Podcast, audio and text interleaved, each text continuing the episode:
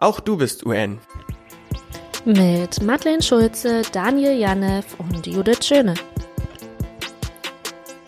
Das ist der Podcast der Deutschen Gesellschaft für die Vereinten Nationen oder kurz der DGVN und zwar vom Landesverband Berlin-Brandenburg. Mit diesem Podcast möchten wir über die Vereinten Nationen, deren Arbeit, Struktur, Aufgaben und Rolle in der internationalen Politik aufklären. Die ersten 17 Folgen werden wir den Zielen für nachhaltige Entwicklung widmen, auch bekannt als die Agenda 2030. Die nachhaltigen Entwicklungsziele im englischen Sustainable Development Goals wurden im Jahr 2015 auf dem jährlichen Gipfel der Vereinten Nationen mit Zustimmung der gesamten Weltgemeinschaft verabschiedet. Der Prozess hin zu einem neuen, vernünftigen Nachhaltigkeitsplan für die Welt war sehr inklusiv und wurde von vielen NGOs und Akteuren aus der Privatwirtschaft, Wissenschaft und Zivilgesellschaft begleitet. Die Agenda 2030 stellt einen Meilenstein der jüngeren Geschichte der Vereinten Nationen dar und ist die Grundlage für die Bekämpfung vieler globaler Probleme, wie zum Beispiel Armut und Hunger, Ungleichheiten aufgrund des Geschlechts oder der Klimawandel. Wie kann man die Wirtschaft entwickeln und neue Arbeitsplätze schaffen, ohne das gegen die Umwelt auszuspielen? Was ist die soziale Dimension von Nachhaltigkeit? Warum brauchen wir Entwicklungspolitik und warum ist es wichtig, dass die Vereinten Nationen eine gemeinsame Entwicklungspolitik haben? Auf diese und viele anderen Fragen werdet ihr in den nächsten 17 Folgen dieses Podcasts eine Antwort bekommen.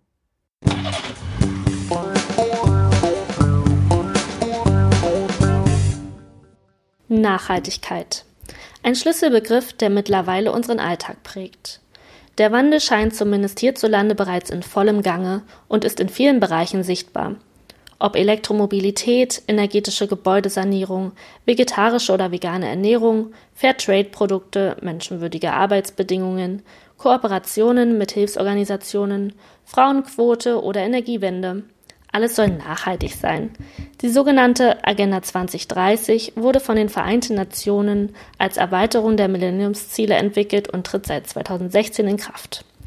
Mit insgesamt 17 Nachhaltigkeitszielen haben die Vereinten Nationen die Weichen für die Zukunft unserer Welt gestellt. Sie sollen eine gesunde Ernährung und ein Leben frei von Armut sicherstellen. Ebenso sollen die Sustainable Development Goals den Zugang zu Bildung und Gesundheitsinfrastruktur für alle Menschen fördern. 139 Länder haben sich auf den Zukunftsvertrag verständigt. In dieser Folge soll es um das erste Ziel der SDGs gehen, nämlich um das Thema Armut. Gegenwärtig ist Armut definiert als der Anteil der Menschen, der mit weniger als 1,25 Dollar pro Tag auskommen müssen. Armut ist noch immer die größte Herausforderung der Gegenwart. Ihre Folgen sind überall zu spüren. Armut betrifft durch die enge Verflochtenheit von nationaler und internationaler Politik und Wirtschaft jeden von uns. Ihre Beseitigung ist ein übergeordnetes Ziel der internationalen Politik für eine nachhaltige Entwicklung, vor allem auch in der deutschen Entwicklungszusammenarbeit. Welche Mittel existieren denn, um Armut zu bekämpfen? In Deutschland gibt es beispielsweise ein ausgeklügeltes soziales Versicherungssystem, das es in anderen Ländern allerdings nicht gibt. Die Vereinten Nationen erklären daher den nationalen Gegebenheiten entsprechende Sozialschutzsysteme und Maßnahmen für alle umzusetzen. Bis 2030 haben die Vereinten Nationen sich zum Ziel gesetzt, den Anteil der Männer, Frauen und Kinder jeden Alters, die in Armut in all ihren Dimensionen nach der jeweiligen nationalen Definition leben, mindestens um die Hälfte zu senken. Wenn man sich anschaut, welche Ursachen Armut begünstigen, wird schnell klar, dass Armut letztendlich die Folge einer Vielzahl von Aspekten ist und daher ein übergeordnetes Ziel der Agenda 2030 sein muss. Herr Prof. Dr. Joachim von Braun vom Zentrum für Entwicklungsforschung der Universität Bonn erläutert die Bedeutung der weltweiten Nachhaltigkeitsziele für die globale Entwicklung und stellt auch hier die besondere Bedeutung des ersten Nachhaltigkeitszieles heraus. Das Ziel, äh, Wohlfahrt äh, zu schaffen, betrifft nach wie vor die große Mehrheit der, äh, der Menschheit, der zurzeit 7,6 Milliarden Menschen, von denen ungefähr eine Milliarde in absoluter Armut, 800 Millionen äh, in Hunger leben. Wir dürfen das nicht durch die deutsche Brille sehen und den deutschen Wohlfahrtsstaat äh, und seine Weiterentwicklung vergleichen mit dem, was bei den äh, Ärmsten der Armen tatsächlich passieren muss. Wohlfahrtssteigerung für die Welt als Ganze ist nach wie vor notwendig, aber der, Nachholbedarf der armen Länder ist eine Priorität der Entwicklungsziele. Nicht umsonst steht das Armutsziel ganz oben an. Nachhaltigkeit hat äh, zumindest drei Dimensionen. Ökonomische, soziale und Umweltdimension. Und die müssen alle verfolgt werden. Diese, äh, das sind nicht Säulen, sondern die sind miteinander verbunden. Viele sprechen auch von der kulturellen Dimension der Nachhaltigkeit. Ein Wirtschafts- und Gesellschaftssystem, das sozial unausgewogen ist und sehr ungleich ist, ist nicht nachhaltig. Es geht nicht nur darum, die Klimaprobleme, die Wasser- und Bodenprobleme und die Biodiversitätsprobleme anzugehen. Weitere Nachhaltigkeitsziele wie die Bekämpfung von Hunger, sicherer Zugang zu Bildung oder eine bessere Wasser- und Sanitärversorgung sind schließlich Grundpfeiler, die vor einem Leben in Armut schützen sollen. Dazu zählen ebenfalls unsere Art des Wirtschaftens und Konsumierens, wie auch der schonende Umgang mit unserer Umwelt. Judith und Daniel haben sich auf den Weg gemacht und sich ein paar Meinungen auf den Straßen Berlins angehört.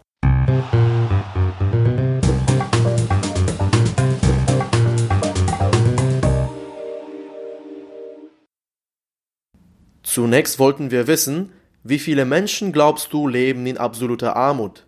Oh, ich glaube, es sind extrem viele. Ähm, wie viele Menschen leben auf der Welt? Acht Milliarden, irgendwie ja. so? 7,5 Milliarden. Ich würde denken, dass wahrscheinlich ein Viertel bis ein Drittel davon von extremer Armut betroffen ist. Könnte ich mir schon vorstellen. Ähm, wahrscheinlich über drei Milliarden. Okay wäre jetzt meine Einschätzung. Es sind weniger geworden. Ich weiß, dass es um die Hälfte reduziert wurde im letzten Jahr. Viele haben nicht mal so verkehrt gelegen, denn es sind 11 Prozent. Umgerechnet sind diese 11 Prozent ganze 767 Millionen Menschen. Auf die Frage, wie viel Prozent von diesen 767 Millionen Menschen, die in absoluter Armut leben, Kinder sind, wurde wie folgt geantwortet. Mindestens die Hälfte wahrscheinlich, weil ja häufig extreme Armut gerade da herrscht, wo Familien viele Kinder haben oder wo der Altersdurchschnitt in der Bevölkerung sehr jung ist, würde ich denken, dass ein großer Teil davon Kinder sind. Ein Großteil, weil ja gerade in Entwicklungsländern äh, der Anteil der jungen Bevölkerung ja viel größer ist. Also von anteilmäßig an den 11 Prozent wahrscheinlich über 50 Prozent. Wie ihr gerade gehört habt, haben die zwei das ganz gut eingeschätzt.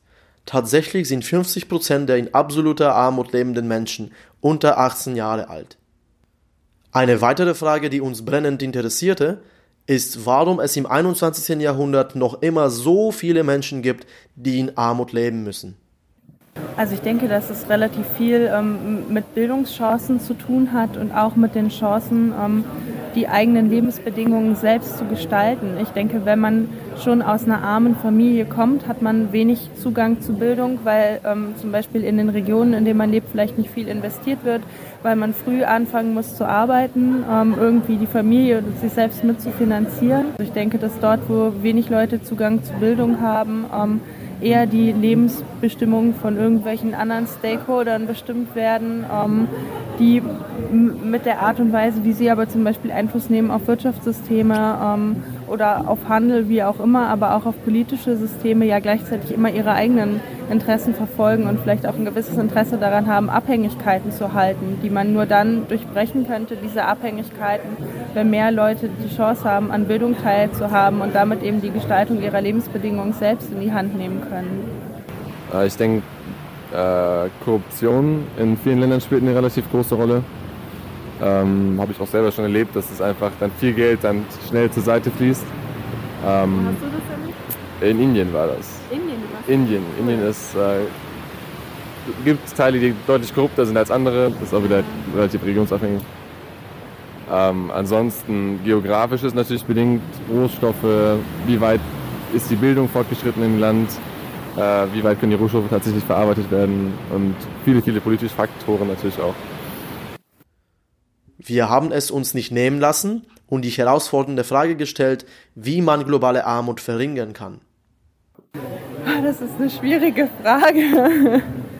Also ich denke, dass einfach die sehr, sehr wohlhabenden Menschen und auch die sehr wohlhabenden Nationen, also auch Deutschland, stärker in die Verantwortung genommen werden müssten ähm, aber in einer Art, dass eben ähm, ja, Ressourcen so aufgeteilt werden, dass nicht die Reichen das den Armen irgendwie zuteilen, sondern ähm, dass diejenigen, die in ärmeren ähm, Regionen leben, selbst eben diese Ressourcen zur Verfügung gestellt bekommen, um eben ähm, ja, ihre eigenen Zukunftskonzepte zu entwickeln. Ähm, also dass sozusagen eher Hilfe zur Selbsthilfe geleistet wird, ähm, indem Ressourcen zur Verfügung gestellt werden, anstatt dass neue Abhängigkeiten geschaffen werden.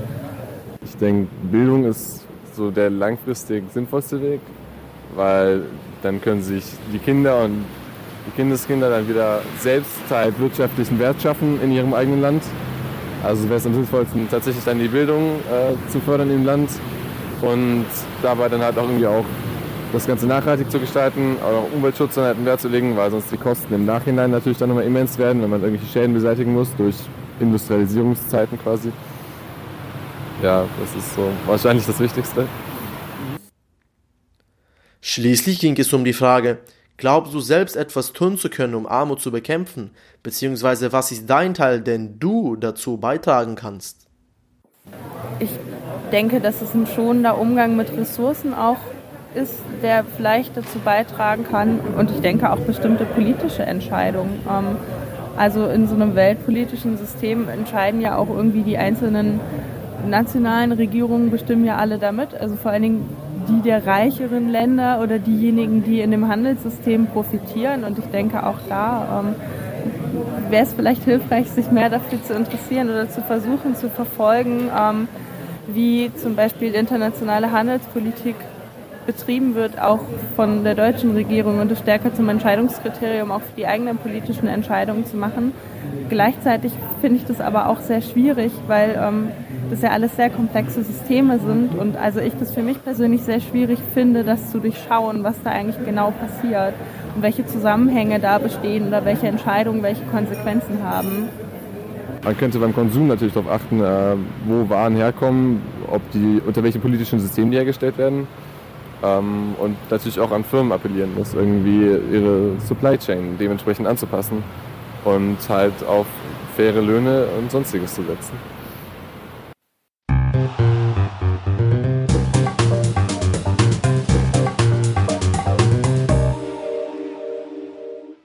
Was kann ich selbst tun? Eine Frage, die man sich stellen sollte. In den nächsten Folgen werden wir dir einige Projekte vorstellen, die es dir erleichtern können, eine nachhaltige Welt mitzugestalten. Da Armut, wie wir bereits gehört haben, ein Folgeproblem ist, das eine Vielzahl von Ursachen hat, möchten wir dir in dieser Folge eine Plattform vorstellen, die eben genau dies tut. Vielfältigen Projekten die Möglichkeit geben, deine Hilfe zu erhalten. Es geht um Gooding. Felix, der bei Gooding arbeitet, hat uns dabei ein paar Fragen beantwortet. Hallo Felix. Hallo Madeline. Kläre doch unsere Hörer einmal auf. Was genau ist denn Gooding überhaupt? Gooding äh, ist die Idee, äh, gemeinnützige Organisationen auf eine neue Art zu unterstützen. Und die gemeinnützigen Organisationen haben bei uns die Möglichkeit, über einen sogenannten Prämieneinkauf zunächst einmal Prämien oder finanzielle Unterstützung für ihre Organisation zu erhalten. Wie kann ich dann als Verbraucher daran teilnehmen?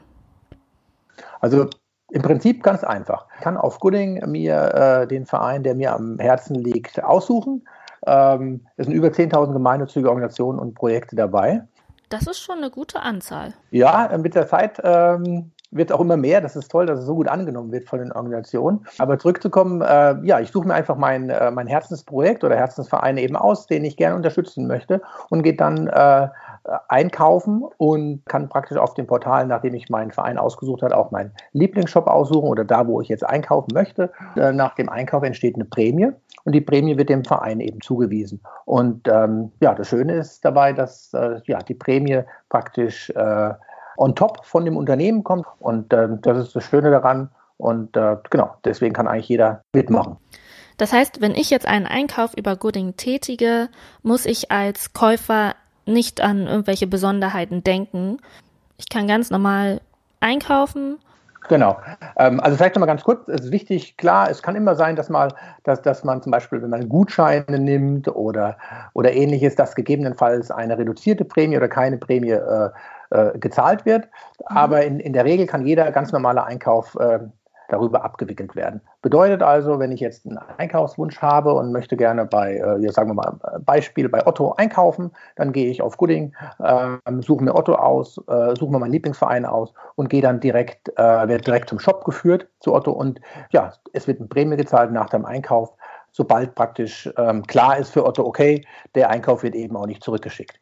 Ähm, es geht aber auch noch ein anderer Weg, der macht es noch einfacher für den, für den Nutzer oder für den Einkaufer. Das heißt also, man kann sich eine Erinnerungsfunktion runterladen, eine sogenannte Toolbar. Und das äh, Schöne daran ist, dass ich praktisch gar nicht direkt zu Gooding gehen muss, sondern ich äh, gehe jetzt ein Beispiel direkt auf ähm, zu eBay und äh, da erscheint die Erinnerungsfunktion oben im Browser und äh, mit zwei Klicks kann ich praktisch den Prämieneinkauf aktivieren. Praktisch zwei Wege dann durch meinen Einkauf etwas Gutes zu tun.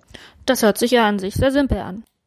Welche Projekte machen denn da so mit? Kannst du uns da mal einen Einblick geben? Es sind also über äh, 10.000 gemeinnützige Vereine und Projekte dabei. Äh, jegliches mhm. Couleur ist da vertreten. Das heißt, ähm, wir haben äh, sehr viele äh, Vereine, die aus dem Bereich Tierschutz, aber genauso sind Organisationen dabei, die sich um Kinder, Jugendliche äh, kümmern, äh, die sich in der Flüchtlingshilfe engagieren, die äh, in dem Bereich Schule und Bildung unterwegs sind oder natürlich auch im Sport.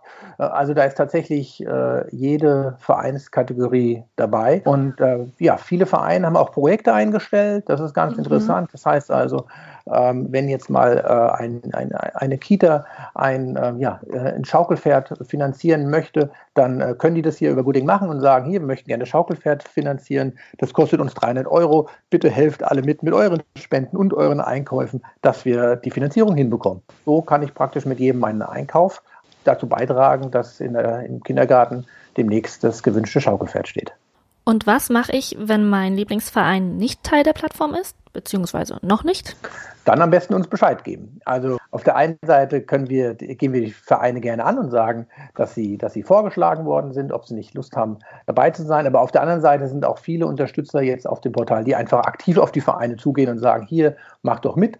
Ähm, denn ähm, genau, es ist ja für die Vereine kostenlos, für den Nutzer auch und daher ist das im Prinzip ähm, immer eigentlich ein, ein guter Weg, die Vereine auch direkt anzusprechen. Aber wenn das mal nicht gelingt, das heißt also, man hat vielleicht keinen Kontakt zu dem Verein, kann man den Verein bei uns auch vorschlagen, einfach und schon direkt die Einkäufe machen und die werden dann auch schon für den Verein gezählt und sobald genug Prämien zusammengekommen sind, werden wir den Verein informieren und äh, genau ihn fragen, ob er denn die Gemeinnützigkeit uns nachweisen möchte. Und wenn er das getan hat, bekommt er das Geld natürlich ausgezahlt.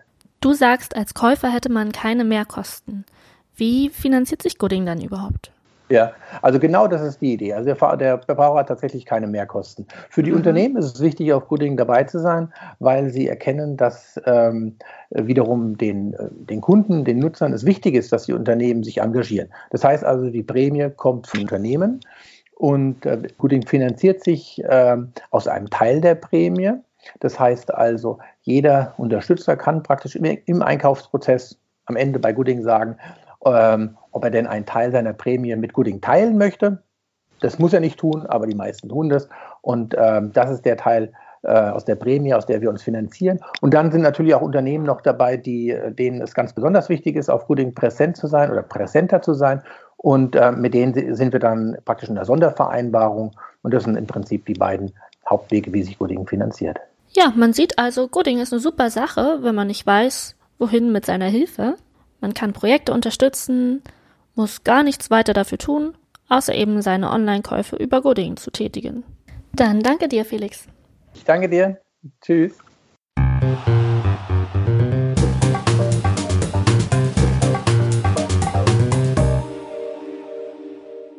Es ist nicht von der Hand zu weisen, dass ein jeder von uns Verantwortung für die Welt übernimmt.